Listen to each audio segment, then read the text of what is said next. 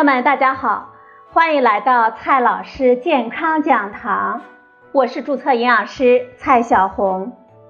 今天呢，蔡老师继续和朋友们讲营养聊健康。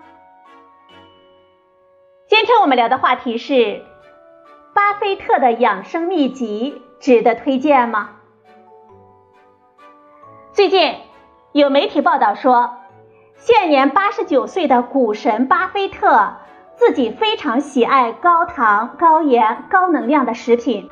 巴菲特说，直到现在呢，他还是会每天喝五罐的可乐，每周呢至少要吃三次的炸鸡，平时呢还非常喜欢吃冰激凌。巴菲特说，这就是他能够维持身体健康的秘诀。这句话一出啊。相信除了让一部分努力追求健康生活方式的人感到疑惑之外，也给不少肥宅吃了一些定心丸。既然人家喜欢吃可乐、吃炸鸡和冰激凌，还能够健健康康的活到了八十九岁，我们又何必为难自己吃蔬菜、少吃油腻、拒绝含糖饮料呢？那么，巴菲特的这套养生秘籍。到底是否健康呢？首先呢，先来看一下巴菲特说的这几种食物。可乐是一种高糖的饮料，炸鸡呢是高盐高脂，冰激凌是高糖高脂。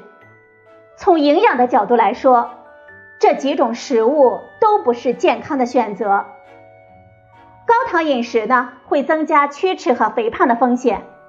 过多摄入会造成膳食不平衡，增加超重、肥胖以及糖尿病等慢性病的风险。我国膳食指南建议，我们普通成人每天糖的摄入量不超过五十克，最好呢不超过二十五克。高脂肪饮食会增加高血压、糖尿病、动脉粥样硬化和冠心病等心血管疾病的风险。我国膳食指南建议。每天油脂的摄入量是二十五克到三十克。高盐饮食同样也会对我们健康不利。我们人体摄入盐分过多，就会诱发高血压，并增加胃病、骨质疏松、肥胖等慢性疾病的风险。所以啊，从健康的角度来说，巴菲特养生秘籍里的这三种食物都不是健康的选择。无论如何，我们都应该少吃。其实，我们从媒体报道的这一点信息来看啊，所谓的巴菲特的养生秘籍是完全不可信的。首先，巴菲特的这个养生秘籍所披露的信息非常的少，他只说了很少的一部分信息，比如每天五罐可乐，每周呢要吃三次炸鸡。这只是他每周饮食当中的一部分，而且啊还会有夸大的嫌疑。具体他其他的饮食是如何的，生活习惯是如何的，我们都不知道。所以说，就以此来评价他的养生秘籍就是这样吃，我们就太武断了。其次，这个养生秘籍是否有其他的影响，我们也完全未知。比如，巴菲特是否有健身、定期体检等情况？况且啊，巴菲特这么有钱，肯定他的医疗条件也会比我们很多人都要好得多。更重要的是，毕竟巴菲特他老人家呀是可乐的大股东，是存在利益相关系的。人家这么说，是可以卖可乐的，所以。巴菲特的这套养生秘籍其实是非常片面的。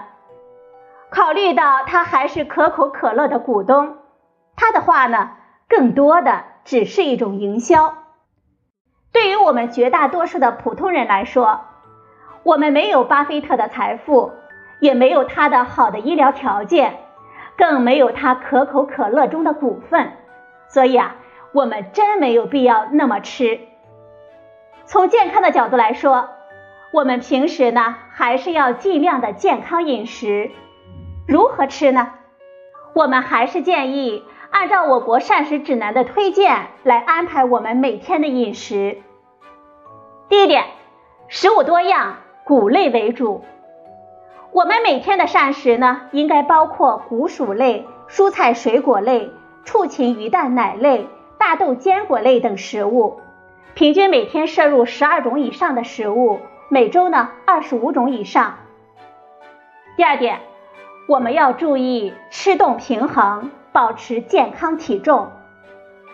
我们每周呢至少五天中等强度的身体活动，每次三十分钟左右，累计一百五十分钟以上。平均每天主动的身体活动六千步，减少久坐的时间，每小时呢起来动一动，保持我们健康的体重。第三点，我们要。多吃蔬果、奶类、大豆、蔬菜，保证每天摄入三百克到五百克，深色蔬菜呢应该占到一半以上。水果保证每天摄入两百克到三百五十克，果汁不能代替鲜果。奶制品摄入量相当于每天的液态奶三百克，豆制品每天摄入量相当于大豆二十五克以上。